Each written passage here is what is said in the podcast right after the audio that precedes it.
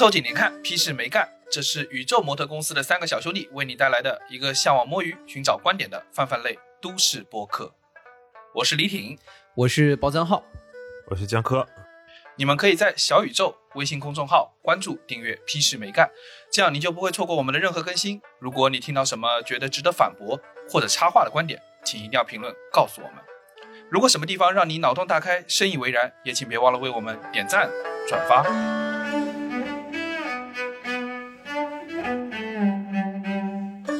我们这期有意思啊，发生了两个大事儿，一个是我们有一个主播被隔离了，啊 现在被关着在隔离的酒店里面。当然大家放心哈，这个不是突然什么哪边突发疫情了，这个人被隔离进去。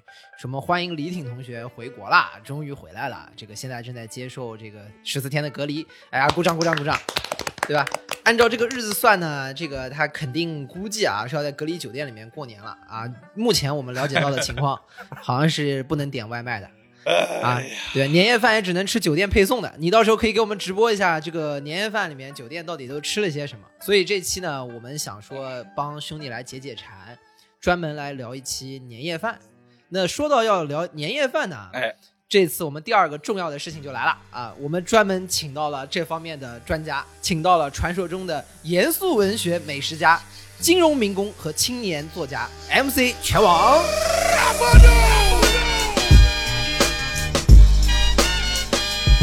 来，欢迎欢迎欢迎欢迎！呃，全网给大家大家好，大家好，不胜荣幸，不胜荣幸。专家谈不上，专家谈不上，提供一点微小的建议。对，主要是给在 在严肃文学界做点微小的李挺同学，对，做一点微小的贡献，做了三件事，哪三件事我还没有想出来。啊，我觉得可以跟我们的听众介绍一下我们全网，就是当年的一个怒烧毛氏红烧肉，对吧？知名的扇贝追踪者。对吧？这个名震全名震全网，对吧？遥想遥想当年，就是你当他以为他要写美食的时候，他跟你讲历史；当以为他要跟你讲历史的时候，他跟你聊生活；当他要跟你聊生活的时候，又跟你讲金融。聊金融的时候，最后你发现他啥都讲。狡兔三窟，那 还是真的很厉害，真的很。反正我我是拳王的。呃，时间很久的粉丝啊，这次这个来我算是粉丝见面成功。没有没有没有，我跟小包是互为粉丝，互为粉丝很多年了啊。我也是粉丝见面。我跟你说，拳王来了，我就我就特别想吃红烧肉。然后我现在在隔离里面啊，你看只能吃这种配送的这个饭菜啊。你不能自己提点要求吗？不能呀。零交流，全程零交流。我从下飞机到住进酒店，没有任何人跟我说。据我了解，这种不是应该建个微信群吗？他们的那个看守就类似于管理员这种角色，你还可以聊一下。是的，他有个微信群。我们唯一的说话就是下飞机的时候，那个坐在大巴上，然后他说：“哎呀，我们这是去的哪个酒店？”就 这是我们唯一的交流，工作人员没有交流。挺哥，你知不知道国内现在有个叫探探的 APP？你还可以，哎呦呦呦呦呦呦！什么？这是什么软件？请全网展开讲一讲。然后你就发现看守也在里边，你第一个滑到的就是他。你注意一下，你要滑同性才行啊，你滑异性可能是滑不到看守的。这个看守和入住隔离人员那个。发生不正当 关系的这种事情，就是导致澳大利亚第二次疫情爆发的原因。哦，是吗？对这件事情难以理解。他们应该用的是他们用了 Tinder，他们用了 Tinder。哦，你们真是了解，你们了解这两个词我都没有听过。不，不是，就是因为挺哥回国，我替你做了一些工作。我们特地还是做了点调研，做了点调研，担担心我们的同事在隔离期间比较的压抑。就是其实正常，我跟你说，隔离啊就隔离了。但是，但我跟你说，就最麻烦就是隔离啊，现在还要过一个年，这就让我觉得有一丝凄凉，你知道吗？就是我也不知道为什么，但就是只要在隔离期间过了这种节日啊什么的，就觉得特别凄凉。对，在我看来哈，过年其实最重要的原因还是团聚。所以你说这个在隔离中过年，就是最大的凄凉感是来自于一个人。嗯，是这样的。而且你说你要是一个人在国外过，你还可以想干点啥就干点啥。那你隔离，你什么也干不了，这个是最惨的。哎，这么说，我真的有想到，就我一五年的时候还在澳洲上班的时候，有一年春节不是正好没假嘛，就在那过。虽然还是哥们儿一帮人聚在一起，但反正那一年春节印象特别深，就是除夕大年三十过十二点的时候，就会有一种很别扭的感觉。虽然平时在家过年，你可能过完除夕吃个饺子，差不多也就没啥事儿，但是那一年就你没在家里头，你就感觉很别扭。就是你已经习惯了在那个时点是在。这个合家团聚的这样的一个氛围里面。所以呢，就是我们专门对吧，为了你回来，把全网都请过来跟你聊一集年夜饭。你隔离呢，虽然什么事也做不了，但有一个事情可以做的，就是剪片子。哦，啊谢谢你啊，就是做剪辑。我们专门聊一集年夜饭，你每每剪一道菜，对吧？你就等于吃了一道，谢谢你啊就就很圆满的这个隔离过程。我跟你说，呃，我我一直觉得这事儿对挺哥挺不厚道的。你说年夜饭都只有吃盒饭，然后我们为了他做一期这个节目，还要让他在年夜饭的当晚反复的修剪、反复的听、反复的复习，你说是不是？是不是太惨了？我跟你说，这个这不是我人生这个过年最惨的情景。其实我每年过年都有一个、嗯都有一个著名的仪式，就是我我家里因为是离婚的，所以说我过年是每家就是我爸爸那边也要吃，我妈妈那边也要吃。但年三十那一天呢，我一定会去我爸那儿吃。你知道，就是我从我爸那儿吃完饭，我是要回家的。嗯，看完春晚倒计时完到十二点之后放烟花，放烟花放完之后，然后我就要一个人回家。然后我我家离我爸的房子呢也不远，那我就要一个人走回去。走回家。然后那一幕，我从小就觉得仿佛特别的凄凉。为什么是仿佛呢？就是我心里其实是无所谓的，但是我我有一种自己在拍 MV 的感觉，因为一个人的大街，走在双黄线上，对吧？嗯 也也喝多了，走在双黄线的中间，对吧？就是天上都是烟花，然后我一个人落寞的背景让，我想起了一句一句歌词：“躲得过灯火辉煌的夜，躲不过四下无人的街。”原原来是李挺写的。有点像，有点像我。跟你说，你这个就悲情人设就立住了。这个从此你就可以在我们这个厂牌的旗下开一个新的节目，叫《艺术人生》。呃，不过那个年三十的晚上，因为我们以前也有一个仪式，就是吃完饺子之后，哥几个会出来，比如说去找个网吧刷夜啊、打游戏什么。因为父母睡，你们也吃饺子啊？吃啊吃啊吃啊，意思意思，就过了三十，家里头吃一下，意思意思，没有像北方这么隆重的包饺子啊什么的。但是吃完可能老人家就睡得比较早，十二点多他们就去睡了，我们会出去玩儿。所以我也有过几次年三十在路上走，虽然是无人的街道，但是真的是炮火连天，就有那种有那炮种屌人，他把那个鞭炮点了以后，他就从阳台上丢下来，嗯你知道吗？所以你走在马路中间，除非是那种双黄线中间，那还真的是最安全的地方。你走在人行道上，随时会被炸死。我有几次是贴着墙爬到网吧去的，因为我走在中间，随时会被丢下来的鞭炮给炸。走在路上 fire in the hall，然后到小网吧里面去继续 fire in the hall。这个时候在昏黄的街角，你就会看到一个那个安徽热炒的摊子，他还在那儿，然后就觉得屹立不倒，还是安徽热炒最厉害。所以从这个角度来看，这个大城市进了这个火炮、什么烟花什么的，还是有它的道理哈。不不，火炮早就禁了，建国以后就给禁了。我怎么我小时候放过火炮的？您是前几年在叙利亚过的年吗？怎么会有火炮这个环节？不是我我我是说的哦，可能是方言问题。我是想说鞭炮，我们叫火炮，鞭炮鞭炮。你看四川话里边火炮有两个意思，一个是鞭炮的意思，啊另一个就是内裤的意思。我也不知道为什么内裤要什么？我我真的真的，但是要加个儿哈这啊，那个要加个儿叫火炮儿，叫火炮呃，如果我们有四川的听众，他一定会会心一笑。嗯，火盆儿火盆儿，你揣火盆儿没有？不是不是，但我刚刚那个点里面有一个很困惑的，就是福建也吃饺子，为什么全世界过年都要吃饺子？当然我也知道很多地方不吃。它是这样的，就是在好像古代的时候，我们用的那个货币，就世界上最早用的纸币，我们古代是叫做交子，嗯，就是钞票的原型哎，嘛。出现在四川地区的一个一个发行在成都的一个存款凭证，然后就谐音梗嘛，就中国中国人吃东西最关键的一个点就是谐音梗。吃饺子呢，就会有那种羹啊碎交对对对子之意。这个这原话是这样子说的。原来我们成都也曾经是金融中心啊，祖上还是阔过嘛，哪像现在？是的呀，你们以前还是央行印发货币的地方呢。对对对对，呃，然后那饺子那外形不又跟元宝很像嘛？就是不仅谐音梗谐形，嗯，然后吃饺子就取那个招财进宝之意，嗯就把自己当成一个貔貅，啊就把钱都往自己肚子里吃，然后大年初一时候憋着一天不上厕所，嗯把自己当成一个貔貅。反正中国人美好的祝福都离不开这个想发财这个主要的方向。哎，还真是。对，因为就调研了一下饺子到底是这个来历是什么，跟刚才姜老师讲的大同小异吧。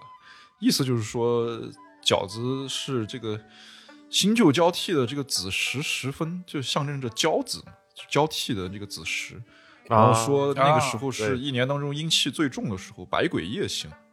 然后说吃饺子就意味着承前启后、辞旧迎新，给人力量除鬼。意思就是说，你直接把这个子时给吃掉，然后那个百鬼夜行的那个时间消失了，鬼鬼也就跟着消失了，还挺有道理的哈。啊，还有还有这个意思？对，我这个地方有个困惑，我怎么觉得好像古代对于年这个事儿啊，嗯就是都是有一点点仇恨的，就是他们的庆祝方式是因为他们消灭掉了某种百鬼夜行，消灭掉了年兽，对吧？好奇怪，就是就是在大概除夕那一天都会出大事儿的感觉。对，好多习俗有这关系。你看之前像什么放鞭炮，就刚才说的那些啊贴春联，哎，对对对对，都是为了打年兽年。年兽给赶跑。啊！结果结果把李挺在马路上赶得东东躲西藏，本来是为了赶年兽。李挺，你是个什么鬼？李挺，挺哥，你是个什么鬼？你交代一下。挺爷现在终于知道小丑竟是我自己了。小丑技术，我个人觉得这个有点像什么呢？就叫近乡情更怯的感觉。就今年快要过完了，大家都觉得最后一天别出事儿，对吧？就这啊这天别别出什么幺蛾子，今年就算打卡成功。就好像是那个高考考完了之后，就是高三的学生也会有那种摧毁摧毁一切的欲望，就把教科撕书和那个试卷子五三全部烧啊，掉，对不对把把？教室给摧毁。然后结果成绩出来，发现要复读，这是买一套原，地跪下，就就像你鞭炮发鞭炮放完了，发现鬼还没赶走，李挺还在马路上站着，对，硝烟散尽，只剩下李挺跟安徽的那个小吃餐车两个人在马路上屹立不倒。然后李挺对那个餐车说一句 “Why so serious？” 哎，发现竟然是这个小丑。挺哥，你还记得那个安徽的餐车上在卖什么吃的吗？难道是臭鳜鱼吗？这个是我唯一了解的安徽的美食。哎不是的嗯安徽热炒不是不是安徽名菜，安徽热炒应该是呃炒河粉和炒饭这。我可以说一下，就是在福建的时候，福建那边有好，因为福建接壤那个还有江西啊，然后有好多江西和安还有周边安徽的一些嗯，呃对对对，人会在福建这边做小吃。然后呢，经常好多人过年的时候，以前福建出去的火车也不是特别方便，必须火车三四个十个小时，好多当地就会有好多安徽、江西的人，他就不回去了，在那开餐车，做的基本就是炒饭、炒面，然后炒丁螺，然后炒那个螺丝，但都是辣口的，特别香，对对对特别适合晚上的时候吃夜宵喝啤酒下酒的一些菜。对，所以说虽虽然他们是安徽热炒，我觉得他们只是可能只是在为自己的家乡在打品牌，就是他们炒的并不是安徽的菜式，我觉得就是一个嗯非常典型的夜宵的菜式。但是主要是哦过年那一天，就是街上已经没有人了，就是所有的那个什么，哪怕像兰州拉面呐、什么都已经都已经回家了，都撤了，对不对？只有安徽热哎，炒。不对，兰州哎这个穆穆斯林好像是不过春节的，不过是的农历春节的，嗯，只有兰州拉面，你懂不啦？嗯是的，如果如果兰州拉面过年关了门，那我他就不清不清去。对，他就不清真，它不就不是正。宗的兰州拉面，对吧？对对对对对对。说到这个安徽人卖夜宵这事儿，我突然想起，你知道你们南京有一个著名的爱马仕炒饭，你知道吗？对对对，南京那个爱马仕炒饭，它为什么叫爱马仕炒饭？主要是它的配料特别丰富嘛，各种各样的肉，肥肠，确实看起来挺香的。然后它的灵魂是酸豇豆，酸豇豆。然后最重要的，我想提这个点的这个原因，是因为那个老板是个安徽人。哦，我看过那期节目的一个美食博主，什么探店什么的，一个女的，一个人吃了五盒，妈太吓人了。就是南京其实除了爱马仕炒饭以外呢，还有一个东西叫皇帝炒饭，对吧？为什么叫皇帝炒饭呢？就是希望他表示自己比爱马仕炒饭更尊贵。对吧？感觉好像皇帝更尊贵一点。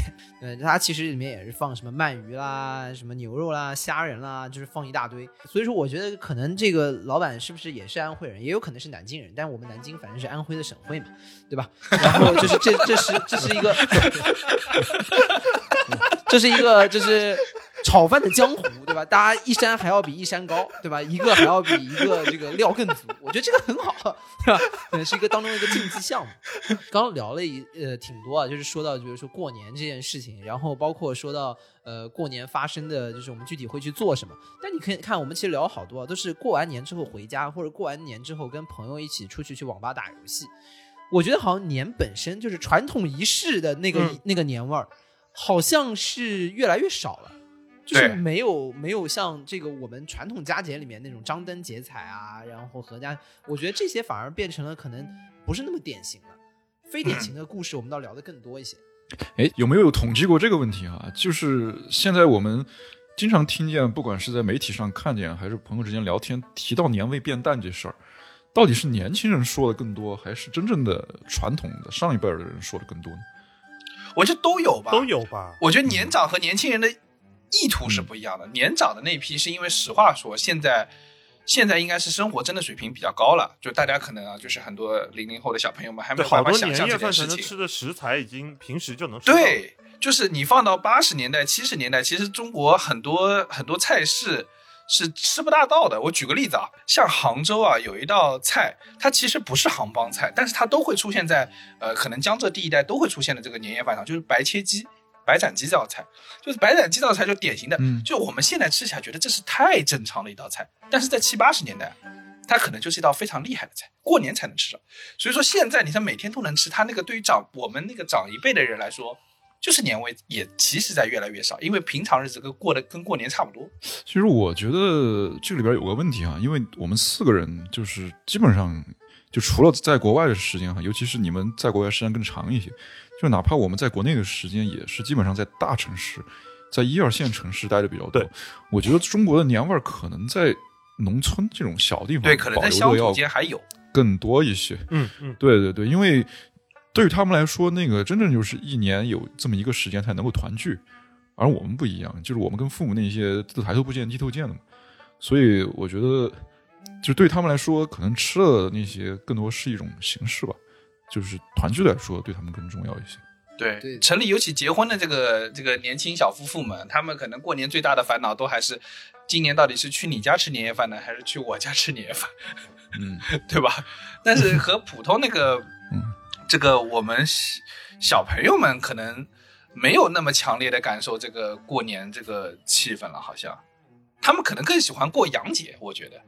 那为什么这个洋节近两年感觉比国就是这种传统节日更流行呢？我觉得有个很重要的点，就是我们这种农历的这些节日啊，不管是春节还是中秋还是端午什么的，大多数都不会被我们当做一个团聚的节日，而且有各种各样的讲究。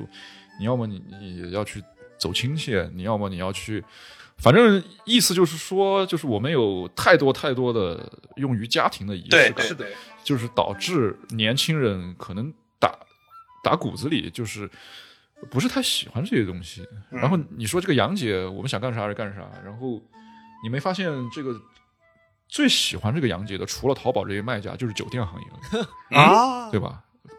杨姐也是炮火连天，对吧？都是炮火连天，杨姐也是炮火连天，对。对对对啊啊当代年轻人，你在这个你在这个农历节日是打不了炮的，我们说直白点，打不了炮。所以这个就是年味儿所在啊！我觉得，同志们，我觉得真的就是我们就是讨论到嗯之前经常讲这个南北差异哈，就是讲这个温度的问题，这个也经常成为论坛里边吵架的一个来源。就是说，我们南方人不承认、拒绝承认南方比北方暖。对，哎，都说上海最冷嘛，上海全国最冷。哎，你别看你们零下二十度，我们只有零度，但是我们的体感温度比你们冷啊，体感温度甚至比你们还低。那我觉得这个年味儿是不是也分一个数据年味儿和和那个体感年味儿，啊，对不对？你你无炮可打，就是体感年味儿还是挺浓的，对吧？啊，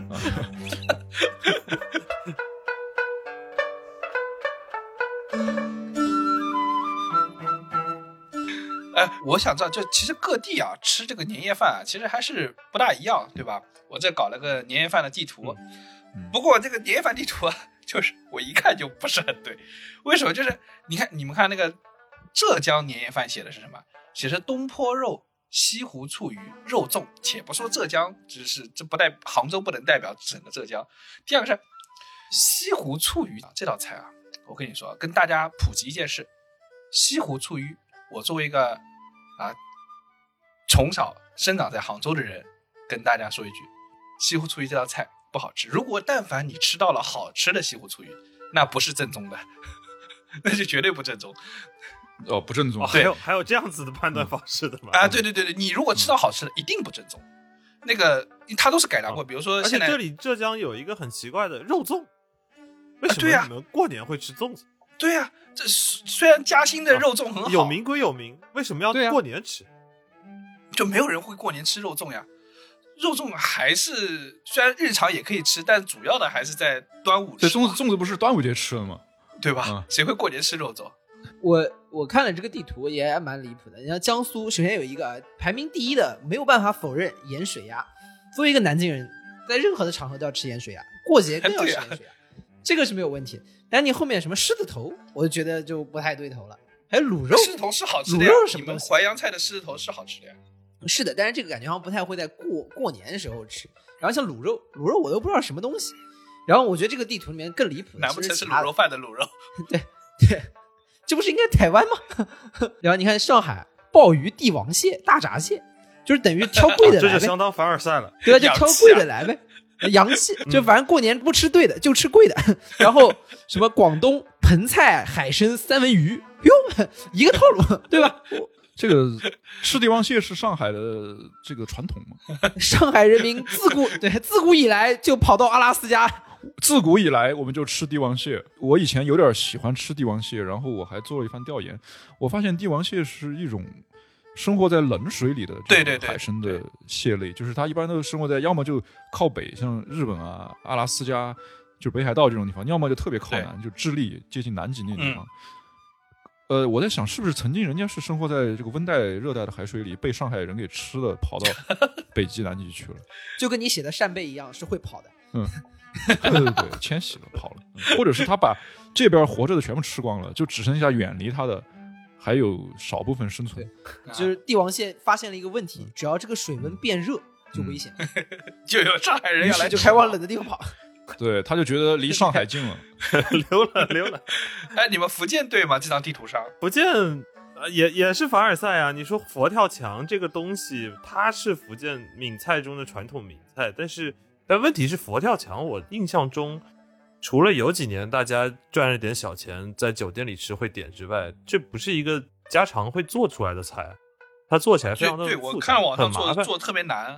对啊，嗯，它难是难在说它吊汤的过程非常的费劲啊。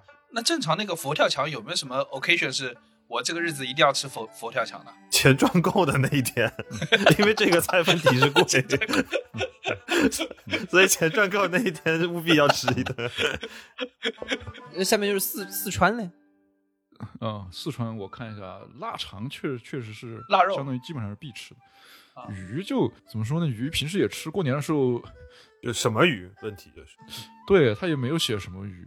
这个你感觉就像他刚还不如写个肉，对吧？范围更广一点。鱼也包括在里面。对对，呃呃写个写个动物，因为四川人喜欢吃鱼，那我们可能吃的淡水鱼更多一些，比如说鲤鱼、草鱼，然后要吃刺儿少一点儿，就对对对吃什么花鲢啊或者黔黔鱼等等，然后做的一般口味比较重，因为淡水鱼的腥味儿要相对重一点。嗯，呃，如果就是我们过年的时候，不管是在家里还是在餐馆里，就摆一大桌的菜，就里边哎肯定总会有鱼对对对为就按照我们那个什么鸡鸭鱼肉这个配套嘛，就是你要把这几个点全部都给搭配上，就肯定会有鱼。但是你把它列到这三个必吃的菜之一，就不像是过年会吃，特地要吃的东西。嗯，对，就像我们平时不吃鱼似的，这个平时也会吃。所以我觉得它这个地图里边儿，就是只有可能内蒙能够稍微让当地的人满意一点儿，因为他们过年肯定会吃羊肉。对对啊，这我觉得这地图里最魔幻的就是内蒙只有一个羊肉，嗯然后你再往南到了陕西就只剩下羊杂了，就感觉那个羊啊，已经被内蒙人吃完了。内蒙吃剩下的就销到陕西去了，陕西人要不答应吗？这里就隐藏了一些歧视在里头，很奇怪。嗯，山西是面花，是面花是啥的？听没听过？我作为一个祖籍山西的人，我从来没听过面花。他的意思是吃面可以吃出花来。我觉得这个地图总的来说是不太准的，就是它可能来源是比如说各地的什么采购啊，是对对什么对对，什么什么源头，但是就是我觉得最起码不能代表大家每个人心里面说过年要吃的那道菜。而且现在这个人流，就是人的流动量变大之后，其实我觉得很难定性说某一个地方就是甚至是一个省的这么大的一个范围，就一定会吃哪些东西？我觉得这个是不确定的。所以嗯其实我很想知道，就是大家家里如果说今年年夜饭一定要上桌的一道菜，你们会拿一道什么上来呢？对，我觉得这个地方啊，我们来开始可以给李挺上上菜了。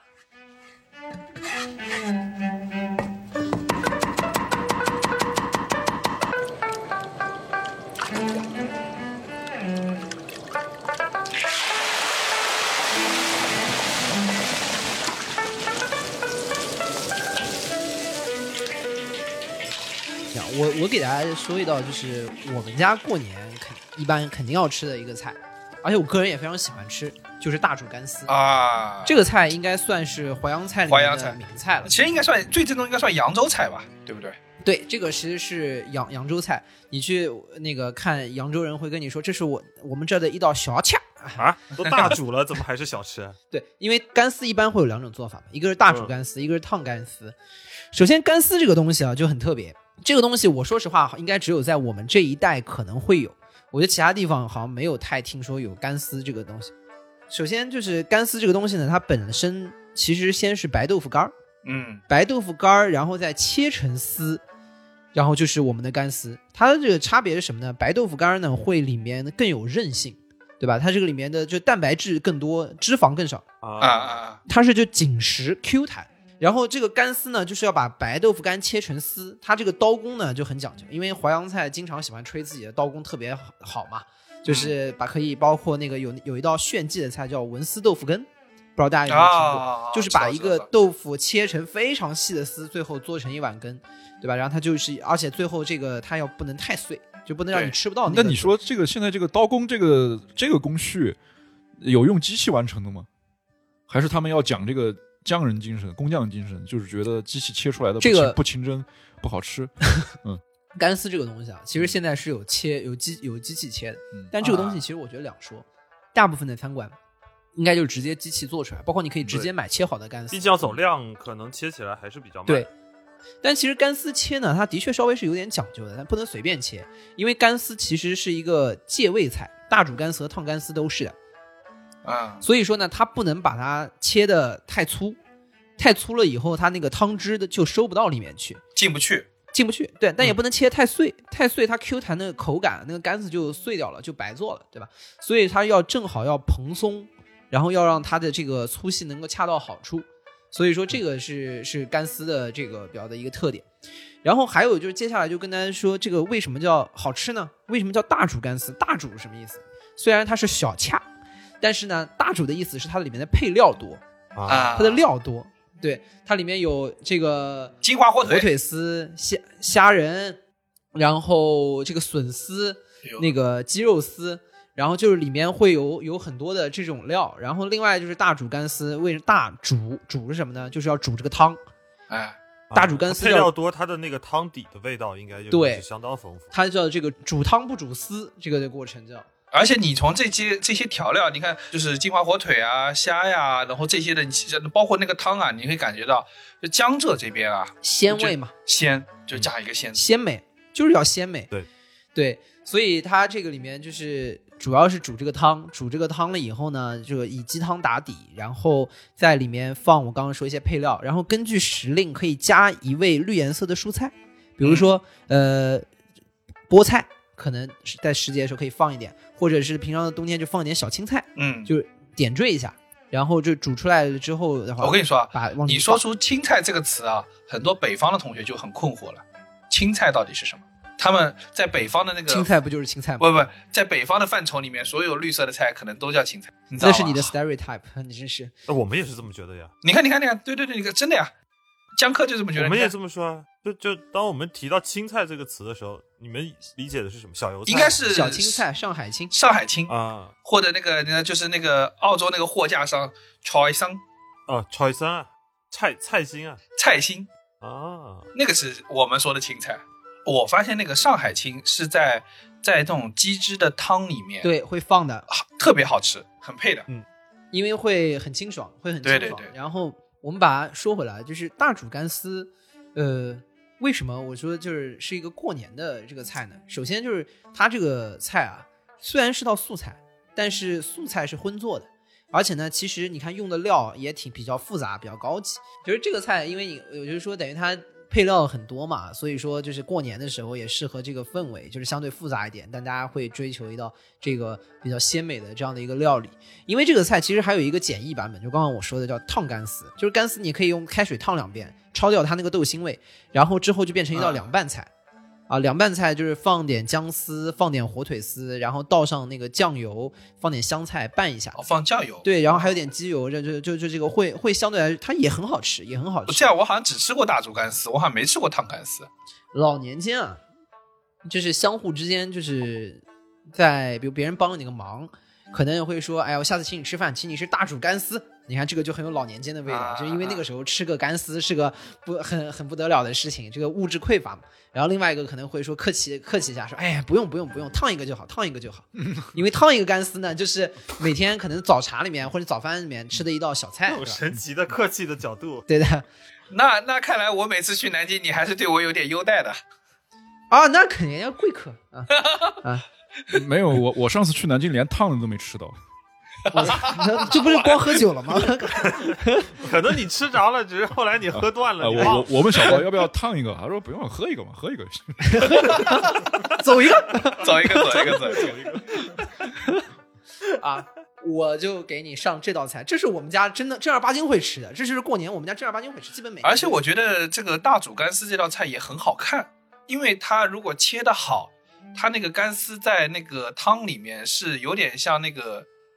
像花一样这样散开来的那个感觉，然后加上上面一点点那个什么虾仁和火腿，还有青菜的这个点缀，其实这道菜很好看。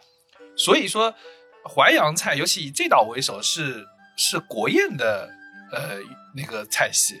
对吧？就因为呃，相对来说淮扬菜是一个比较好接受的口味，而且它突出的又是鲜味嘛。对，而且淮扬菜还跟它尤其对于老外来说，肯定要比什么川菜那些好接受。对，好接受。而且它呢，又又另外有一点就是，像呃广东强调的是食材的新鲜和食材的优质，嗯，而淮扬菜呢，其实是希望用烹饪的手法，能让比如说我就做个干丝，对吧？也能让它那个鲜味能够透出来。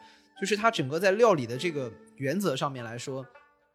做国宴可能更加周正一些，就我没有用很多很名贵的食材，但是与此同时又给你一个比较好的一个赏味的体验。那你说以后这个各个国家的元首来访的时候，比如说普京来了，就给他煮一个。煮一个，对，谁谁来了给他烫一个，又给他烫一个。川普来了就 现在川普再来就只能烫一个，烫一个，只能烫一个。川普来了就连丝都吃不到，只有吃豆皮。彭佩奥来不给烫，不给烫。我觉得小包已经把我说的都去直接去百度大煮干丝的模样了，说的太让我身临其境了。哎，淮扬菜啊，虽然是江北的，我们就是和我们这个江江南这边也还是能想象的，对不对？你们那些菜啊，跟我们总体还还是比较像的。怎么，你安徽省会不服吧？这口味上整体来说，还是跟我们比较像。啊，南京人地位摆的很正确的，我们就是江北佬，好吗？虽然我们南京大部分的这个版图是在长江以南的，但是已经在跟你们长期的斗争中不屑于以你们为伍了。就是这个淮扬菜啊，我还是能够比较想象。可是。这个四川菜我就有点想不到了。四川菜过年水煮鱼吗？是啊，这个当我开始研究这个话题的时候，我其实有一段时时间有点懵，就是因为虽然我们四川就是过年，他不把饺子作为一种过年吃的东西，但是聊到这个话题，我的第一反应竟然会是饺子，我就觉得这事儿就有点蹊跷。然后我又深入的想了一下，就确实我们四川很难找到。一两样食物就是很能够代表，就是四川人的这种年夜饭的这种火锅。然后我后来就，但是其实也不是，就是说，你说我们一年四季，尤其是爱吃火锅的人，他一年可能有 两百天都在吃火锅。你说他可能过年那天反而不会吃，或者就是如果放在放在过去哈，就是放在过去，就是十几二十年前那个时候还。不流行，就是过年的时候下馆子，都是在家里吃，在家里吃火锅的几率不是很高，因为那个时候不像现在那么方便，有什么电磁炉，有火锅底料。那个时候你要在家里做顿火锅比较麻烦，你还得自己炒料。所以其实四川人可能在至少在过年当天不不会吃火锅。然后我就想了一下嘛，就想一下我们到底有什么东西是在我们饭桌上年夜饭的饭桌上肯定会出现的，就就相当于就是这是一个标志性的菜。呃，对对对对对。嗯然后我就想了两三个吧。第一，腊肉、腊肠，就是统称腊肉嘛，就腊排骨那些腊肠，腌腊制品是肯定有的。呃，四川有一些腊肉很有名，也远销到这个中国各地，甚至国外。海外，对，驰名海外。比如说青城山，然后再从海外进口嗯过来变成了 bacon，对对对对，比如说青城山的老腊肉就非常的有名。呃，就经常你去青城山玩，你去一个什么农家乐，也许你想是去玩别的，或者是吃别的。就比如说我一个月前去青城山一个那个地方去吃柴火鸡，呃，就按理说柴火鸡是一个东北菜，只是传到我们这儿来演变成它柴火鸡。然后我就发现那个主人在院子里。一边的烧水，他用那种老式的那种有点类似于蜂窝煤的炉子烧水，烧开水，然后竟然在那个炉子上面挂了一串腊肉，就在用那个烟在熏，啊烟烟熏的腊肉。然后我就我就凑近一看，我发现它它不是用的煤在烧水，它是用的柴火，而且那个柴火哦，说它真的是在熏那个上面那个腊肉，不是刚好对，真的是在熏，它应该是在用某些果木啊什么东西，就顺便烧个水，就是你很难说它是熏肉顺便烧个水，还是烧水顺便熏过肉。熏个肉。呃，反正就说为什么我们过年一定会有腊肉呢？其实它为什么叫腊肉？它就是腊月做的嘛，然后在这个正月啊就可以上桌，大概制作周期总的在一个月左右。我觉得两个原因吧，一个确实好吃，第二个它比较方便保存。腊肉可以在比较低的温度下可以放很久。嗯，青城山是那个白素贞那个青对对对对对，青城山现在是道教圣地，你看很多香港港台的艺人都经常跑来这边找什么大师啊、算。感觉应该吃蛇肉。什么玩意儿？蛇肉，蛇肉显 那我蛇肉现现在不许 吃了吧？不许吃，嗯不许吃，国家不允许。所以哎，其实我比较好奇，为什么个道教圣地腊肉会好吃？对对对对，我我就在想这个问题，我就在想当年他们是不是炼丹的时候，为了节省，就是合理利用资源，顺便挂串肉 在上面熏一下然。后意外的发现熏出来的特别好吃。其实有很多美食不就是这样流传下来的吗？就是你意外之喜嘛，就发现你这个无心插柳，柳成荫嘛他。炼丹，他不会重金属中毒吗？师傅当年炼丹的时候，可能有有串肉就忘了放在炉子那个烟丹的那个炉子旁边了，结果过了一个月想起来过来一吃，嗯，嗯，有有可能。味道还不错。不是，重点是这样的，炼丹主要是为了长生不老。嗯然后呢，那边恰巧旁边放了一块肉，然后发现熏了两个月之后，这块肉肉没坏，说我靠，这个丹肯定练成了，肉长生不老了，这个肯定长生不老，成了，成了，成了，成了光靠熏烟这个肉就不坏了。你看，所以说，这个中国古人练了几千年丹，丹没练出来，这个唯一有用的副产品就是这个道教人士唯一有用的副产品就是腊肉。对对对对对对对，bacon，或者说这个他们产品就是腊肉本身都不叫副产品，嗯，腊肉就是产品 啊。所以这个我研究过这个问题，就是道教它这个炼丹是。它还分炼外丹和内丹啊，外丹好理解，就是你炼的一切的这种药，什么啊做成那种丸状的东西，都叫外丹。我一直搞不清楚内丹内炼气说的吧特别玄。对对对，就炼气是左右的。我后来想，会不会吃腊肉这个过程就是在炼内丹？那这个内丹我蛮愿意练的。原来你本人是那个炉子，一年就练，一年练一次哈。古时候没那么多腊肉，一年练一次。呃吃这个腊肉啊，吃多了容易放屁，这个就内丹里面这个气就练出来了，你知道吗？对你高你高压锅放放久了也有气，腊肉还是很好吃哈。就刚才我们在之前聊到这个话题，就是说，呃，我跟我爸探讨，就为什么我小时候特别不喜欢吃腊肉香肠，现在就特别爱吃，觉得香的不得了。就可能一个是心境的变化吧，第二个，我觉得可以，我突发奇想，就是腊肉可以和另外一样东西进行类比，威士忌。你觉得你们小时候哦会喜欢喝威士忌吗？你觉得闻着那个味儿就想吐，对不对？还真是。现在也不懂。你你你对于不喜欢喝酒的人，威士忌那个气味是很难玩的闻的，对，尤其是那种单一麦芽的某一些比较重的，什么烟熏啊、泥煤的那些，你对于不不不会喝的人，那个是很难闻的。这东西真的有点像哈，你看威士忌也是靠它的这个装它的这个桶，就是相当于哦，是对对对对对对对，桶的木材上面的某些微粒进到酒里边儿，给它增添了各种各样的风味。腊肉其实也是啊，你的果木、你的各种各样的树枝，就是它嗯这个气化之后，这个微粒微粒进入到了肉里边儿，其实是有点殊途同归的这么个意思在里边儿。哎，而且我们之前也说到，就上一期我们不是有聊到那个西班牙的火腿？我们在吃西班牙火腿的时候，它都是特别高级的火腿，切着一片一片薄薄的，然后也是什么烟熏过的火腿啊，或者是风干过的火腿，然后你配着一些高档的酒。嗯，但是我们吃腊肉的时候，我们就差了这一点，我们腊肉都是整条粗犷的卖给大家。如果你把腊肉 也切成薄薄的一条，佐上 whisky，那这个腊肉的对瞬间就高级了。啊，这个就是要这个就是要包装了，要讲故对事。对对对对对缺故事。我们现在就是对于这种嗯优秀的嗯中国的传统食材，就就缺这一个故事。对对对对，你看我们经常吹日本什么煮个饭都有米饭之称，就无非他煮了很多年嘛。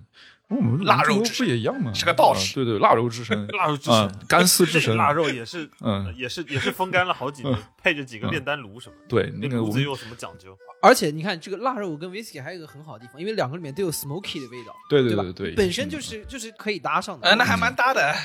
发现了一个商机。哎，我想问一下，这个这个腊肉和因为湖南不是有小炒腊肉嘛？这个四川的这个腊肉和湖南那个是一个腊肉吧？呃，应该是一跟四跟湖南应该是一种，但是江浙那边腊肉好像是只是风干，不用烟熏的，就就是那个味道就不是一种，对对对，不大一样。那个不一样。嗯，对对，不是一种，跟湖南的应该是一种，嗯，然后所以腊肉最重要的就是它的风味儿嘛，还有就是它那个时间长了之后，它那个油脂特别的香，就是尤其对对对于我们上一辈它人来说，它它会比直接的要吃骨子里对对对于油脂的那种追求是改不了的。其实刚才姜老师提到的，就是把腊肉跟火腿类比，就是说为什么火腿可以搞得那么高级。其实我觉得有个很重要的原因，是因为火腿是生吃的，腊肉你嗯没法生吃，你得炒。炒了，你拿盘子一装，里边还有什么韭菜，还有葱，你感觉就没那么高级。气质一下就贴近民间了。对，尤其是挺哥这种怕腥味儿的嘛，你你就对可不得往里边放香料嘛，什么八角啊什么，咔咔往里整，一下就不哎高，级。但是这样看起来，就是像这道 这道腊肉这道菜，似乎也不是很辣，对不对？就不是我们传统中的呃，也有川菜的印象。取决于做法吧。像小炒就是配上辣椒二荆条。对对对，腊。肉呃怎么说呢？腊肉取决于你的做法，你可以往里边加辣椒，但是我们就习惯有点类似于回锅肉那种味型哈，就是放点啊蒜苗，可能放点豆瓣酱，就其实并不辣。而且啊还有一种做法，你直接蒸，直接蒸蒸就完了啊，对对，真腊就把它。弄熟，就已经很好吃了。对对，就是它本身的风味儿就，因为它其实腌制的时候，它不用放太多的东西，就只放盐和花椒，没有别的东西。对对对对对对就是它那个发酵过程中的那个香味儿，我觉得才是根本。就要包装，就不要说发酵，要说陈年。对对对，陈年啊成年，对，嗯要说陈年。对威士忌叫桶陈，对腊肉叫挂陈，挂陈挂陈，挂起来，吊成然后你可以说它叫做，嗯，吊成。也也不要说什么放在屋子里熏，叫做窖藏。对，窖藏窖藏了三个月的。青城山窖藏陈年腊肉，这个是还真是个商机。对啊，就要讲这种故事。他不是那个桶藏里面是把桶里面的风味放进去嘛，就 sherry case 啊，什么各种波本桶啊进去。他这个我们也要给他找一个点，他吊了那根绳子，哎，说不定有不一样的风味。啊，这根绳子是那个当年崇祯皇帝嗯吊死的那根绳子。我靠，这有帝王腊味是吧然后那个招牌上就写的最大的标题是“大明的味道 对 人家大煮干丝，这个大煮名师。对，说到那个川，刚才姜老师提到了川菜的味型啊，就是我第二个想推荐的菜，其实就是一个比较以味型取取胜的菜。就是虽然这个菜不一定我们在饭桌上一定会出现，但是我觉得它本身是个川菜的代表。就是你在过年大概率，如果你点一个家常的川菜，你会点到它，就是鱼香肉丝。”啊，啊，对，鱼香也呃是一个很经典的。对对对对，就是川菜其实有二十四个味型，我没有研究，鱼香应该是其中的其中的一个味型。但是在我以前就是没有研究过这个问题的时候，我一直以为鱼香它真的和鱼会有关系。我后来才发现，是用做鱼的那个做法，啊对。用它的那个过程和它的配料来哦炒猪肉的肉丝。对，对，炒出来就叫鱼而且它的那个配料的核心的来源，这个鱼香味核心的来源是在它的那个泡椒、对对对，泡椒和泡椒，就是其他地方基本是不会用到这个酸辣、酸甜的这种味型，就是是的是的是的。嗯，它跟这个刚才姜老师聊到的像佛跳墙这样的菜和小包聊到的大煮干丝其实是反嗯。过来的。佛跳墙和大竹干丝，他们是用很多名贵的食材去吊一锅汤，然后那些食材可以弃之不用，他只用这个汤再去煮一些呃比较常见的东西，比如说嗯干丝，就甚至像我们四川的开水白菜都是这样做出来的，就这个就显得很凡尔赛了。但是鱼香肉丝是反其道而行之，就是它是用特别朴素的调料去模拟出鱼的味道。这个真是还是需要一些一点一点技术含量的。然后这个问题就是让我引申了一下，我去研究了一下鱼香肉丝的历史。我发现鱼香肉丝的历史在川菜里边算是比较短的，因为在一九零九年出版了一本《成都通览》，里边收录了一千三百多种川菜，没有鱼香肉丝。然后还有一个说法是，鱼香肉丝是抗战时候蒋介石的厨师发明的，但是仅仅就只有这一句话，它没有更多的细节。那我就这跟乾隆下江南开动一下挺像的我这个，对，就只有开动一下我这个写严肃美食文学的这个思路了。蒋介石跟吃最有关联的一件事儿，是他当年搞了一个新生活运动。啊，新生新生活运动，对呃不新生活哈，这个不是呃这个前鼻音前鼻音，前鼻音，前鼻音，不是前鼻音前鼻音后一个运动不需要他倡导，全国人民都在做。New Life New Life 这个对嗯，因为蒋介石这个我为什么要强调前鼻音后鼻音呢？因为蒋介石这个新生活运动好像是在重庆的时候搞的。你知道我们川渝人民是不分前鼻音后鼻音的，我特别怕他们重这个 当地听人完之后，民听错了，纷纷晚上 误会不得了了。听完说哎这个运动不错，好运动，这玩意儿用用用四川话怎么讲？新生活新生活。确实是，确实是很容易误会。蒋介石的是行生活，重庆人民的是醒生活，听起来没有区别就是音调不一样，没有区别。啊 没有看来重庆人那几年就没有过年，哦，年年味儿特别特别淡。好，我好，我继续，好，我继续。然后我就在想，为什么在新生活运动一个提倡节约的这个运动里，他的厨师会发明出鱼香肉丝这道菜？我在想哈，一是他用调料去模仿鱼的味道，他是不是就可以把鱼给节省下来了？呃，嗯对吧？这个有是有可能的，就是他明明是应该用就那种类似于佛跳墙的做法，我去熬一锅煎一条鱼，然后把那个汤再去炒猪肉，这种特别浪费的奢侈的做法，然后他就直接通过有技术含量的手段去代替了这种这种繁琐的这种流程。第二，我当时听说蒋介石当时吃一些菜是用所谓的豆制品、素鸡这种东西去代替肉类，所以我在想，啊等于是鱼香肉丝里的肉丝，其实也可以。我就脑补了一个故事。我在想，当年蒋介石让厨师发明这道菜的时候，你知道中国的政治生态就是这样的：领导人说要节约，但是你下边的人未必到执行层面，他未必敢啊。啊，他没准儿真的是用的猪肉，然后做出来去骗蒋介石说这个是素鸡，然后蒋介石我操好好吃啊，然后没没想到确实用的是猪肉，然后最后流传下来的还是猪肉，所以我我就觉得这个是这个这道菜跟蒋介石发生关系，就真的是可以好好考究一下它的来历。当然这个就扯远了，毕竟哎我突然意识到一个事儿啊，假设啊这道菜真的是蒋介石的厨师发明的，嗯那这道菜最正宗的应该在哪里？不应该在四川，应该在美国。Panda Express 的老板不是蒋介石的厨师吗 What？啊，对啊啊，Panda Express 的嗯那个创始人是蒋介石的厨师呀。你这么一说，是吗你这么一说，那个左左宗棠鸡，左宗棠鸡就坐不住了。啊，整个 Panda Express 那些著名的美式中餐，好像都是那种酸酸甜甜的口味。哎，对啊，那这道菜应该叫蒋介石猪，骂谁呢？骂谁呢？在在美国？长海生猪，敞开哎生真的然后，反正我之前大概在一两年前哈，我们还是说回鱼香肉丝，在一两年前，我在虎扑那个论坛看过一个很无聊的投票，就是虎扑他们一帮直男，尤其是喜欢体育的直男，什么东西他都要给你比一个第一、第二，他就连下饭菜他都要投个第一、第二。这个全网你你对我们我们你你这个把哎自己画出去有点危险，哦。当然也可以，对对对对对，我这是个很自由的选择。反正虎扑当时有投票，就是啊，别人告诉我的哈，不是我亲眼看的，是上虎扑的人告诉我的。投下饭菜第一名就是鱼香肉丝，哦？哦，嗯，对。然后在八十年代有一个电影，我忘了讲什么的，反正大概意思就是讲一个电影制片厂的一个编剧，那个是谢元，就是刚去世那个谢元老师演的一个编剧。就是他很多年，就是长时间被拖欠工资，然后终于一次性给他补发了半年的工资。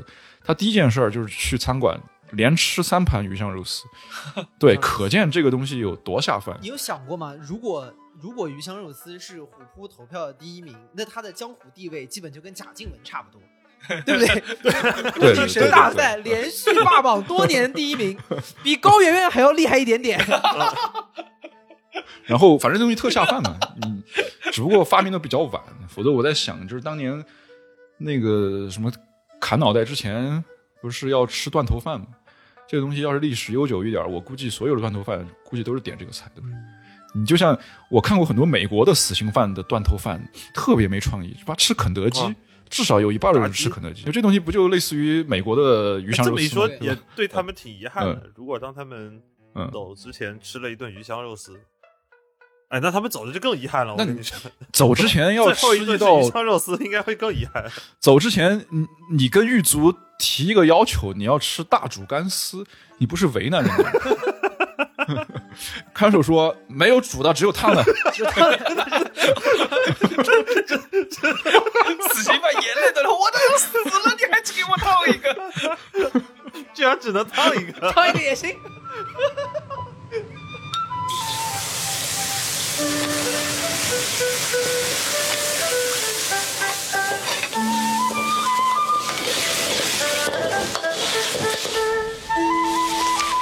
说到川菜，正好刚刚说到有新的味型嘛，然后正好有一个有个好奇，就是说我们之前一直一直在聊的那个火锅，是不是？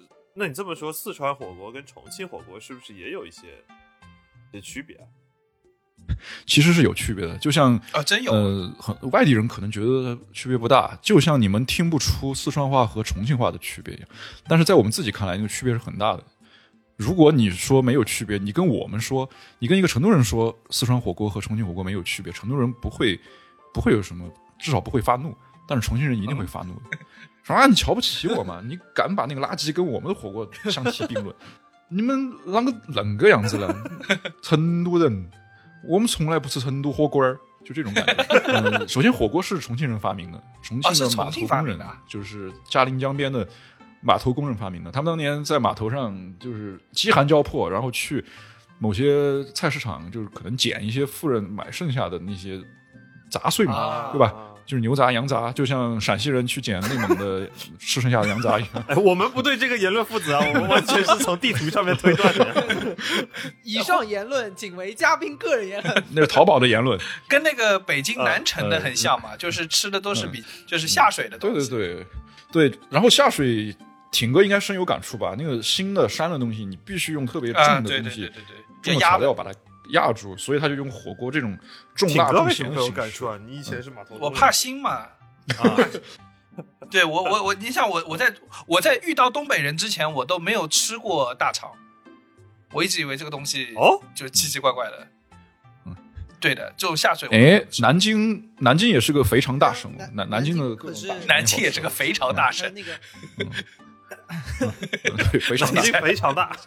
那非常大。肥肠大。南京人省非常爱吃肥肠，嗯，非常爱吃有一道。菜叫那个双臭嘛嗯，双臭吧，就是嗯臭。哦，我吃过的臭豆腐和臭豆腐肥肠和肥肠，我操，太好我吃了！反正就是吃的就上头啊，这个这真的停不下来。然后还是说回火锅吧，然后反正发展到现在，重庆火锅跟成都火锅，嗯，最大的差别是底料。成都传统的成都火锅是用清油，而重庆是用牛油，就是那个牛油味道特别重，你特别不适合在家里吃，会萦绕萦绕在你的整个呃客厅里、卧室里，挥之不去，就是绕两三三日那种感觉。但是牛油不得不承认，牛油确实很香。牛油跟黄油是同一种东西，你知道外国人为什么就喜欢用黄油吧？也是就香嘛，就比一般的菜植物油要香，就是对吧？清油就用的植物油。然后重庆火锅有个特点，你去重庆吃火锅有很多忌讳特别烦，就是你不按照他那个流程吃，他要鄙视你。首先你在蘸碟里你不能放什么盐啊、蚝油这些东西，你就更别提像北方人放什么芝麻酱，啊，对对对对，就两样东西，一个香油，然后放点蒜，啊，葱都别放，因为他觉得火锅底料本身就够有味道的。你那个蘸碟，你知道重庆人吃火锅的蘸碟，或者说是整个四川火锅蘸碟的意义在于什么吗？不是为了调味儿，而是为了降温，啊，对对对对对，是是为了给从火锅里捞出来的滚烫的食材降温。现在有点流行用干碟，就是用那个什么花生粉啊、辣椒面做的干碟。对你这个真的解决了我一个大的疑问，因为我以前一直很困惑，因为我会觉得火锅是有味道的，为什么要出来还要蘸个料？其实我在最开始吃那个，就是到国外吃重庆或四川火锅的时候是有这个疑问的。那这样看起来，哦，原来是为了降温呐、你原来都是用嘴降温的是吧？吹吹，我小时候有个更大的疑问，类类似挺过这样的疑问，就是火锅已经够油的了，你为什么出来还要蘸油啊蘸香油？然后我后来才知道，真的就是为了降温的，哦就是、，我最早知道那个四川火锅蘸香油的时候，我也是这么奇怪的。我们一帮南方人没这概念，我们都蘸的什么？嗯，像刚才全 Sir 说的异端，蘸麻酱啊，蘸什么，甚至有人蘸番茄酱。番茄酱过分了。怎么不来 怎么来点 barbecue sauce 呢？真是 蘸着芥末，蘸着芥末。有点 有点极端了，已经。哦，我就说火锅嘛，反正讲究是挺多的，但是呢，它毕竟现在火锅在全国各地也挺流行的，它到就是地方上还是会做一些改良的。就是我相信，可能它在呃江浙啊，它的就不会那么辣吧，因为我没在那边吃哎，过。我其实我其实有一个嗯个人的，就是为什么嗯四川话里面辣椒叫海椒，就是就是就是所有的吃火锅啊什么，只要川只要正宗，只要叫他那儿把这个辣椒叫海椒，我觉得相对就正宗一点。哦，我我我用我用四川话说一遍海椒哈，海椒还啊，没什么区别。吃完了之后就嗨了，听起来感觉很所以说叫海椒。呃，我我认为海椒之所以叫海椒，毕竟是因为它漂洋过海传过来的嘛对对对，可能是应该是来自于这个吧。所以辣椒对于四川川菜来说是舶来的吗？大航海之后才有的。辣椒原产是辣椒和土豆这两样东西都是呃玉对对米，对对，都是都是美洲过来的。啊，是这个意思。在此之前，所以说明朝末年之前，中国是没有所谓辣椒这个东西的。为什么玉米不叫海米呢？海米是虾虾米，但土但土豆叫洋芋，哎，土豆叫洋芋，还真是。对对对对，哎，土豆的名字就很多了，洋芋片嘛，又土幼羊啊。洋芋土豆的片它名字既叫土豆又能叫洋芋。还能叫马铃薯。嗯说到这个年年夜饭必吃的，我突然想起一个烧白，我不知道你们有没有听过。刚才那个地图上写的是重庆就吃烧烤扣肉嘛，扣肉。但是这个我觉得有点意思。哦，对对对，有点类似于扣肉，反正是用五花肉做的，然后要抹酱，甜嗯甜面酱，一点哎，儿不辣我甜面酱，嗯哎，我之前看过那个嗯王刚老师做烧白，然后我我有一个很大的问题，就是这东西跟梅菜扣肉有什么区别？就至少做法上看，感觉是一它样的。做法比较复杂，就是要先煮，然后再炸，然后再在料汁中浸泡，最后在码到碗里，或者是码在芽菜上。啊，就是它之所以看起来像扣肉，是因为扣肉是扣在梅菜上面嘛，对对对，然后它是码在芽菜那个宜宾的芽菜上面。哦但是做的过程可能还是对，还有一个就是他们长得有点像，都是用深色的，比如说老抽啊对或者糖色色这种上过色的，但是其实味道还是不大一样。然后我就想了一下，为什么就过年的时候一定得吃的东西？我觉得，呃，过去哈，尤其是在四五十年前，那个时候没有肉吃，那个时候人们吃肉更喜欢吃肥肉，因为过瘾，对而且比较管饱。对，但是现在就是已经过了那个物质发展到现在，就是以人们可能过了那个对油脂这种东西的这种纯粹的精神上的追求，但是毕竟你骨子里写入基因里的这种追求是改不了的。而你一年，就我以我爸来举例子，就是我爸就是喜欢吃这些肥的东西，但我妈平时是不让他吃的，他可能一年就只有就一两次机会，一两次这个定额能够吃肥肉。哎呀，比如说，我们就以烧白为计量单位，他一年能吃的肥肉就是一白或者两白 啊，这么啊，对啊，有有呃，比如说呃，有个导演叫张张一白嘛，有个导演不是叫张一白吗？他可能张一白意思就是一年只能吃一次 烧白，然后他就 嗯导演风评被害。呃，然后他就一定要把这个吃这个肥肉的机会留在过年嘛，对吧？你你要是一年只能吃一次肥肉，那就是留在过年吧，反正你也没有性生活，吃吧吃了肥的，吃完就睡。我觉得应该是这样，反正烧白是我们过年一定一定会吃的，咸的啊甜的都有。哎那其实这其实这么说起来的话，四川菜其实还蛮多菜有不辣的这个传统的。毕竟你想，辣椒这个东西也是很后面清明末清初才传过来的。呃，四川川菜有二十四个味型嘛，你像麻辣呀、酸辣、香辣，其实可能加起来都不到三分之一，啊也就是说它还有三分之二的味型是和辣完全无关的。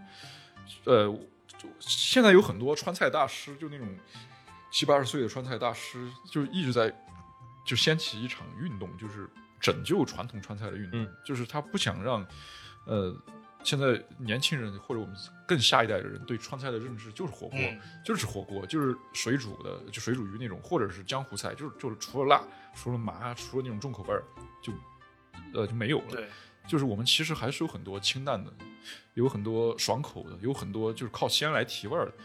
呃，就大家都知道的开水白菜就不用说了，嗯这个太有名了。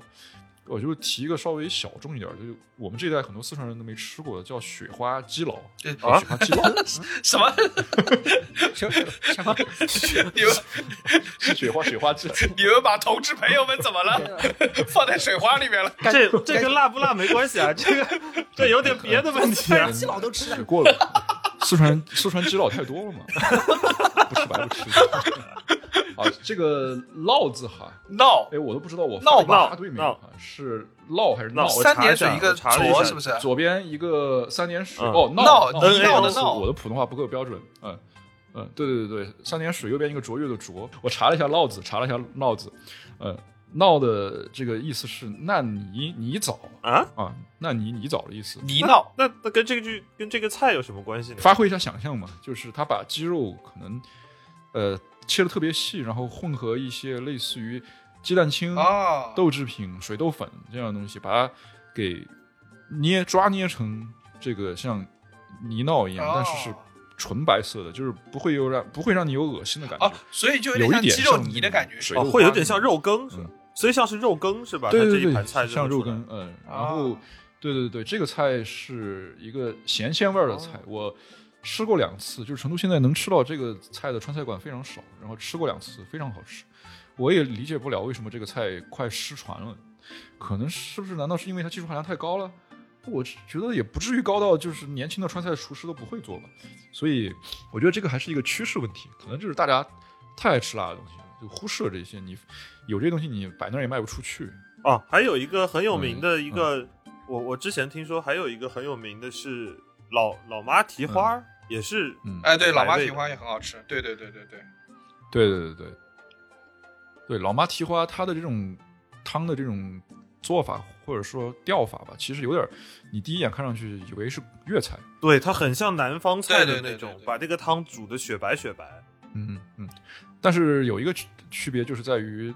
老妈蹄花虽然那个汤可以喝，放了盐的，但是它没有咸到让蹄花也变得那就是足足够的入味儿，你还得蘸，然后它的蘸料里嗯就有辣椒，嗯，你你知道成都人去吃老妈蹄花，我觉得就是频率最高的时间段是在半夜，就是在喝了酒之后。解酒用的。我也不知道，我有对对对对对，我也不知道为什么。你说是因为你喝了酒之后，你已经到那种程度，就是不想再咀嚼的程度了。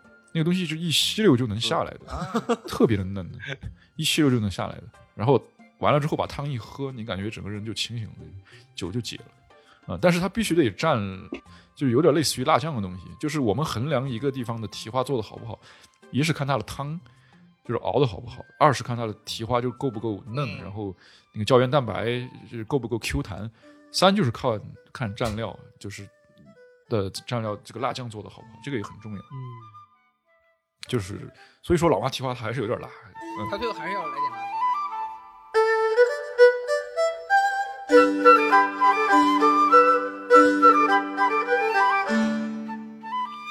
哎，那江科，你们福建呢？你们家过年吃什么呀？对啊，那福建有有一道有有两道菜，今天可以给李挺上呀。第一个是它不是一个过年才吃的菜，但是因为刚潜水说到鱼香肉丝的时候，我觉得这道菜可以把它理解为是福州的鱼香肉丝，叫做荔荔枝肉。啊，荔枝肉是，如果你们去吃，它是一个成菜以后，它的肉是炸出来，有点像丸子，一颗一颗，特别像荔枝，所以管它叫荔枝肉。嗯但它实际上跟荔枝没关系。但后来有一些可能外地的厨师误会了以后呢，他会往里放荔枝，就很莫名其妙。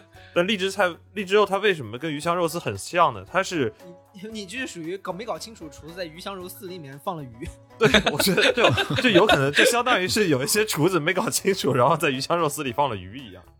但荔枝肉它它正点的点是在于说，我身边的所有的福州的人，很多小孩儿小时候是不爱吃饭的，啊就不爱吃米饭，就挑食。什么时候给他们入了门，开始意识到米饭好吃，基本上都是从这道菜开始的。啊，配荔枝肉吃，配这道菜，是的，就是它又很香，就有点像是左宗棠鸡的一个正儿八经的版本。然后呢，哦它是酸甜口，但是非常非常的下饭。然后，所以嗯福州人可能就是在酸甜口这件事情上，福州人是非常非常的热衷的。包括福建福州有一道菜叫做对对对对酸辣汤，这个酸辣汤啊跟北方的酸辣汤是不一样的。我们的酸辣汤是甜辣味的，然后所有不是福州的，就不是哪怕是福建其他地方的学长，我的朋友喝那个汤，基本都会喝吐了。啊就他们没没准备好说这、这个汤是甜的，就都都都嗯特别惊讶。但是我们就特别喜欢吃，嗯这是一道菜。嗯还有一个菜就是呃，这个是正儿八经每一个福州人过年一定要吃的一道菜，叫做太平宴。太平宴啊是什么？就是、呃一个大盆，然后里头就是一一个大的盆里装的汤，里头有包括像特别有名的福建的福州的鱼丸，哎，福建鱼、福州鱼丸好像它本来就很有名。对，单吃都很有然后肉燕，嗯，肉燕是什么东西呢？就你们吃过那个扁肉嘛，扁食，啊沙县经常吃过的，是是不是类似于馄饨啊？，也可以理解馄饨，有点但是它区别是什么呢？嗯区别是它连那个馄饨的皮不是面皮嘛，肉燕的嗯皮是拿肉打出来的，所以它有点像是肉包肉。哎，你们福建人真的很喜欢搞这种什么大肠包小肠啊，什么之类的这种操作。所以就说明福建这个地方，我跟你说，物质物产丰富，他们已经凡尔赛到就是不屑于用面来包肉，要用肉来包肉。对对对对，哎，你这么一说还真是。你看鱼丸嗯，鱼丸的皮是用鱼肉打的，是鱼肉打嗯出来的那个外面那个白色的丸子，然后里头包着肉。嗯然后肉燕呢是用肉打出来的皮，里头包着肉，然后配上一些 蛋呐、然后鹌鹑蛋啊什么的，就就反正都是圆的东西嘛，寓意就是平平安安，然后太太平太平宴，所以也就叫做太平宴。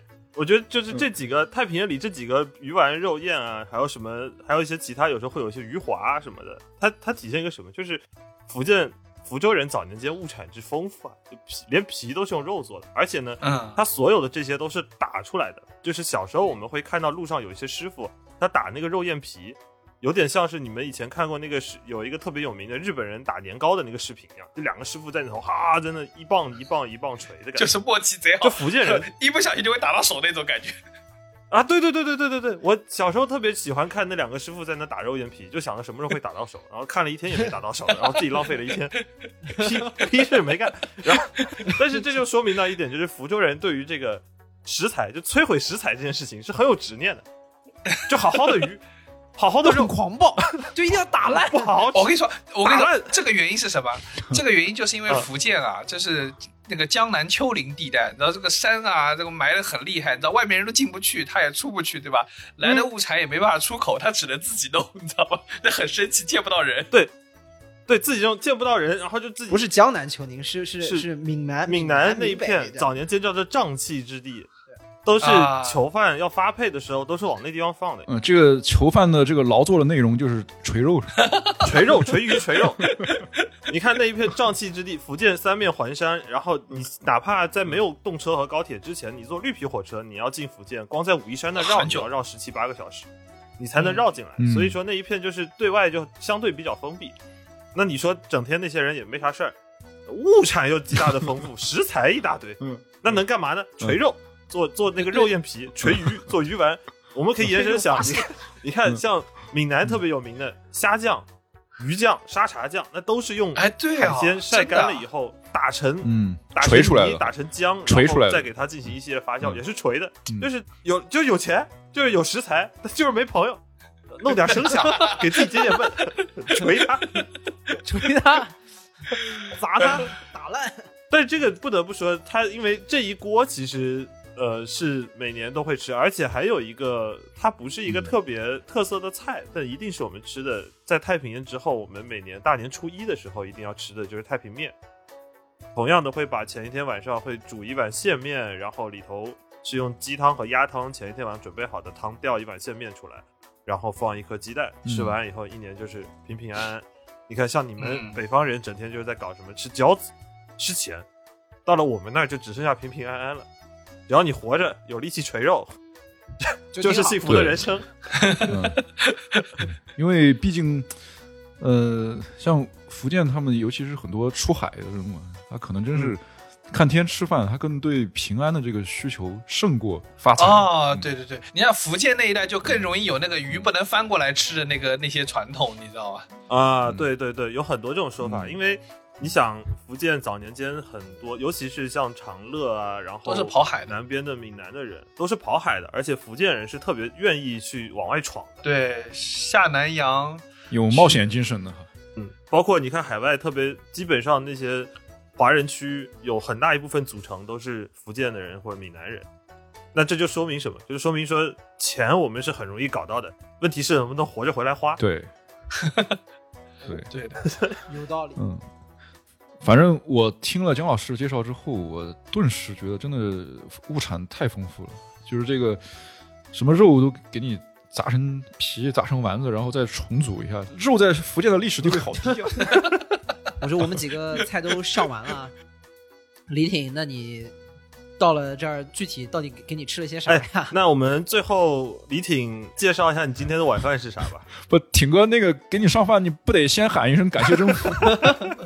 见不到人啊，上饭那个人已经见不到了。感谢政府。就是我，我昨天我我我我刚进酒店的时候啊，就是刚落地进酒店的时候，呃，就那个晚饭已经放了嘛，然后每个人拿进来，我打开那个饭盒，就是照理说酒店配的这个饭菜就是比较单调一点，但打开那个饭盒，里面有一道那个油焖虾，你看这个做法就非常非常的杭州，非常非常的江浙，就是你打开那一瞬间你就闻到。家的味道，你就确定你回家了。家的味道对对对对，就而且特别神奇，就感觉这道菜也不是那么难，但是你在澳洲十年你是一次都没有吃到过的，你知道吗？它就是普通的虾，任何虾甚至都可以拿来这么做，但你在澳洲十年就没有吃到过。你打开那一瞬间，你还是能感到，就是回到自己的家乡了。所以说，就是虽然以前虽然以前没有疫情的时候呢，这人没事就往国内跑，但他这当这段给大家讲出了一种他在是海外十年没有归国的老华侨的感觉。但我觉得这个就是我们今天聊年夜饭的一个奥义。就我们聊的其实不光光是说这个菜狭义上的，它只是过年会吃到的。因为今天我们说到这里，发现这些菜其实平时我们想点的都点得着，但是对于李挺这种苦悲催的，因为某些原因没有办法正常回回到国内的人而言，那这些菜就是家的味道。对它是家的味道就凝凝练在这个食物里面。我很想契合今天这个主题，问挺哥一句话。我说挺哥，啊。那你回来的第一顿饭，你是宁愿吃那个盒饭里的油爆虾，就或者就是比如说杭州杭州的或者什么笋油焖笋啊这些，还是宁愿给你上一只帝王蟹？啊，绝对油爆虾，肯定是油爆虾，对，嗯，就是对，嗯。哎，这个很有意思。你想，我每一次回，虽然我还是在国内啊，我是在北京，但是我嗯。每一年嗯。过年回家的时候，我第一道菜一定是就冲到我家的旁边的一个小的一个餐馆里头去吃福建的卤味和那个炒粉。就一定不管多晚，只要他开着，我一定会冲过去先吃一碗再回家。挺哥，那个油爆虾和贾静雯，你你选哪个？贾静雯吧。他据据我考证，贾静雯做起来并没有油爆虾好吃。对，我我一直在想啊，我在想就是为什么在外边的打工人就在过年的时候拼死拼活都要回家？嗯你你去年冒着疫情，还是有那么多人回去，这个其实就是中国人的一个传统嘛，就是团聚就是年的全部的意义所在。嗯，所以我在想这么一个镜头，你一个在北京打工的一个陕西人，回到家推开门的一瞬间，看到给你上了一碗羊杂，是不是得气死啊？嗯，所以人家不会吃羊杂的，是，对吧？就像比如说挺哥，我昨天跟我爸也聊了这个问题，我说我们一块儿录这节目的一哥们儿，就是刚从澳大利亚回来，啊说他是宁愿回到家吃点杭州的，哪怕是难吃的西湖醋鱼，他还是宁愿来一只澳大利亚的澳龙，这个就根本就不用选，答案是显很显而易见的。我又联想到我前几年看了一部电影，叫《南极料理人》，一个日本人拍的哦，我知道那个。就讲了日本在南极有个科考站，然后有很多是。对科研工作者，对对对，他演的是个厨师，啊他就演专门给这帮科研工作者，就是要不光是厨师，还是个营养师，因为他在那种地方要注重膳食均衡嘛。嗯，然后其实他们吃了很多好东西，因为在南极也有很丰富的海鲜的资源，吃食材特别好，但是那帮人还是逐渐逐渐的接近崩溃。嗯就尤其他们那个站长是最接近崩溃的一个人，就最后那个厨师就想了一个办法，给他们做拉面，嗯然后你没你不知道那帮人都要疯了，吃到拉面他们什么都可以不要了，嗯外边有就激光。激光也不出去观测，性生活也可以不要了，你就可你能够感觉得出来，就有点类似于我们就是漂泊在外多年，给你吃吃顿饺子这种感觉。就虽然饺子不能代表就中国的每个地方哈，但是我想想到我在国外的时候过年，就是大家还是会一块包饺子，虽然好像也没有几个北方人，但是你如果要就是全体中国人，你一定得只能选一样的话，你不可能去选个什么腊肉啊或者油焖虾，可能就只有选一个比较方便的，就是饺子。对，他们在外边吃，日本人在外边吃到拉面，估计也是这种感觉，所以这个就是家的味道，嗯，嗯，是一种必备的仪式感。是的。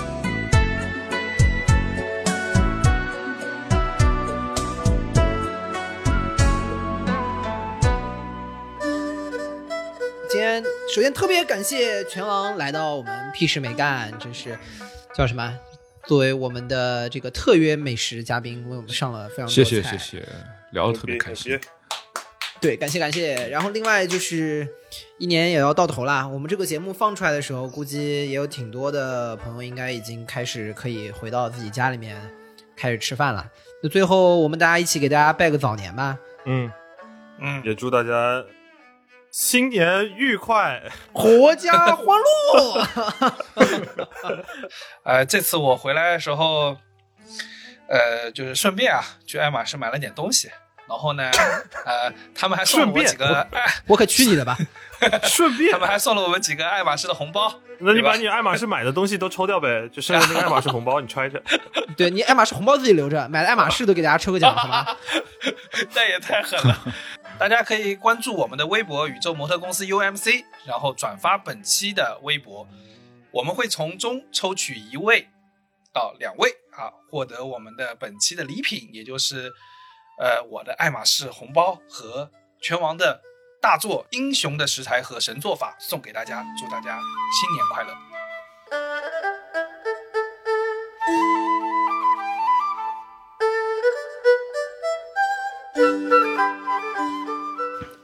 以上就是本期批示没干的全部内容，感谢收听。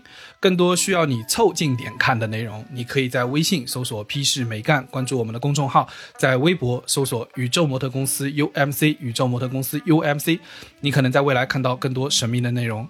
除了小宇宙，你在 QQ 音乐、网易云音乐、Apple Podcast、Spotify、喜马拉雅搜索“批示没干”也都可以找到我们。欢迎你给我们留言投稿，当然我们也不一定采用。以上。